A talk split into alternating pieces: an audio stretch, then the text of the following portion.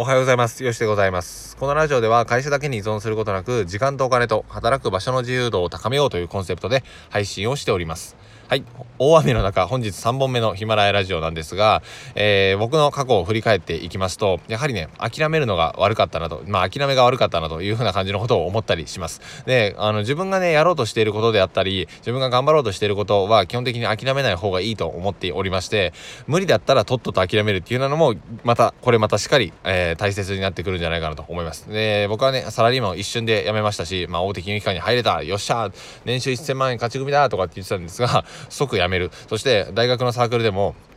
あのテニスがね純粋に楽し楽しみたかったんですけどなんかね舞台、うん、軍隊みたいなねかなりガチガチのあのサークルでして途中で辞めるっていう風な感じであんまり良くなかったんですけど途中で辞める癖みたいなのがあったりするわけなんですよね。ででも頑張りたいことサラリーマンを辞めて自分でね生きていくっていうようなことを一人で生きていくってことを決めた時には、えー、結構固い決断だったと思いますしわかんないですけどあの9年間ここまでやってこれたのでやっぱね途中で諦めたらダメなことも多分あると思うんですよ。まあそれは人それぞれ人生によって違うのであれなんですけどやっぱね諦めるのが早いってあんまり良くないことだと思うんですよね。と会社を即辞めたやつが言ってるんですけど あのー、まあ副業とかでもねめっちゃそうなんですけどあの人生変えるレベルのことをやってるわけなんですよね。インターネットビジネスって。でなんかみんなそんな感じではなくてなんかちょっとだけ稼げればいいかなみたいな、えー、月3万円5万円でも収入が伸びたらいいかな。いやもちろんねそれはねえげつないぐらいすごいことなんですよ。月5万円自分で稼げるっていう風なのは。超すごいスキルになってくるんですけど。でもねそれがねあの3ヶ月とか半年とかで、えー、達成できるかもしれない。人生を大きく変えるかもしれないのになんか1ヶ月とかで諦める人ってめっちゃ多くないですか？途中でやってしま、えー、やめてしまってこれめっちゃもったいないと思うんですけど失うものもなく、あのー、挑戦もできるしそしてリターンがえげつないにもかかわらず途中でやめてしまうとかね1年でやめてしまうとかっていうのも、えー、もったいないかなと思います。だってねよく考えてみてください。昔やった部活とか習い事とか1年でやめたことってほぼないですよね。大体数年間続けるし23年続けてやっと型になってくるだとかスイミングとか習字とか僕はいろんなものを習って習わせてもらっていたんですが習字とかもね、まあ、えっ、ー、と、いつからだ？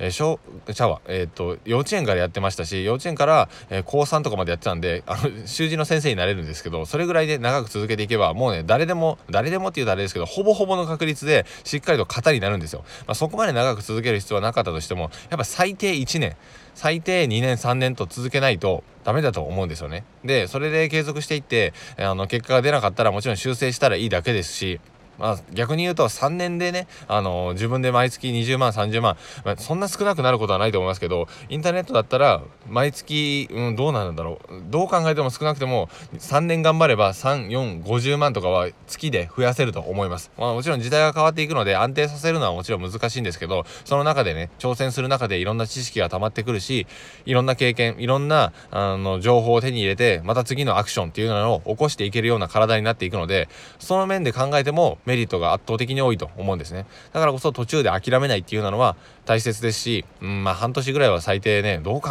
えても半年ぐらいはやらないといけないんじゃないのかなと、えー、そもそも何も見えない状態で諦めてしまったらもったいないですしね。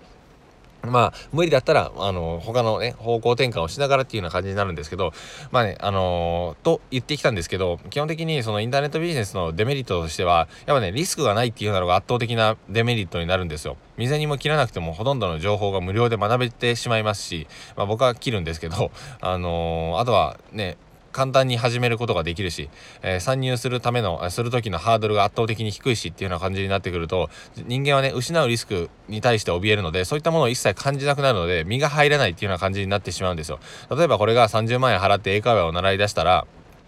うん、開始1週間で諦めるとかないじゃないですか。でもね、インターネットビジネスとか、ね、ネットで副業しようと思った時に1週間で諦める人ってめちゃめちゃ多いんですよね。それはやはり、えー、まあ、本気度であったり当事者意識がちゃんと持てていない状態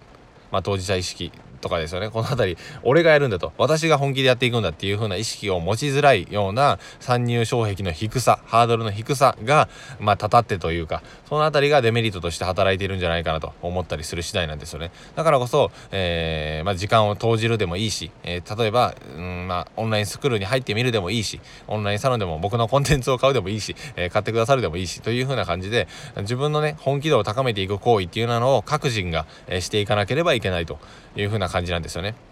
うん、雨も盛り上がってきてますね。まあ話のピークもここなんですけど、まあそんな感じで自分がどうすれば本気が出るのか、そして人生を変えるために途中で簡単に諦めすぎてしまっていないか、簡単に諦めていないかっていうようなことを、え確認して僕はやっていく必要があるなと思います。もちろんこれも次回なんですけどね、この辺りを注意して本気で勉強して最低ね1年ぐらいはやってやっと型になってくると思うので、一喜一憂せずに、うん、まあ無理しすぎずにね、だらだらとやっていきつつも 頑張っていければなと思ったので、このラジオを撮らせていただきました。もしね、途中で諦めてしまうのであれば、もったいないので頑張ってみてください、途中で。で、無理そうだったら何か、助けてくれ、みたいなあの メッセージを送っていただければ大丈夫ですので、あの、よかったらお力になれればなと思います。はい。というような感じで、本日3本目、えー、雨がピークを迎えた、よししの脱サラ田舎ラジオでございました。では、さよなら。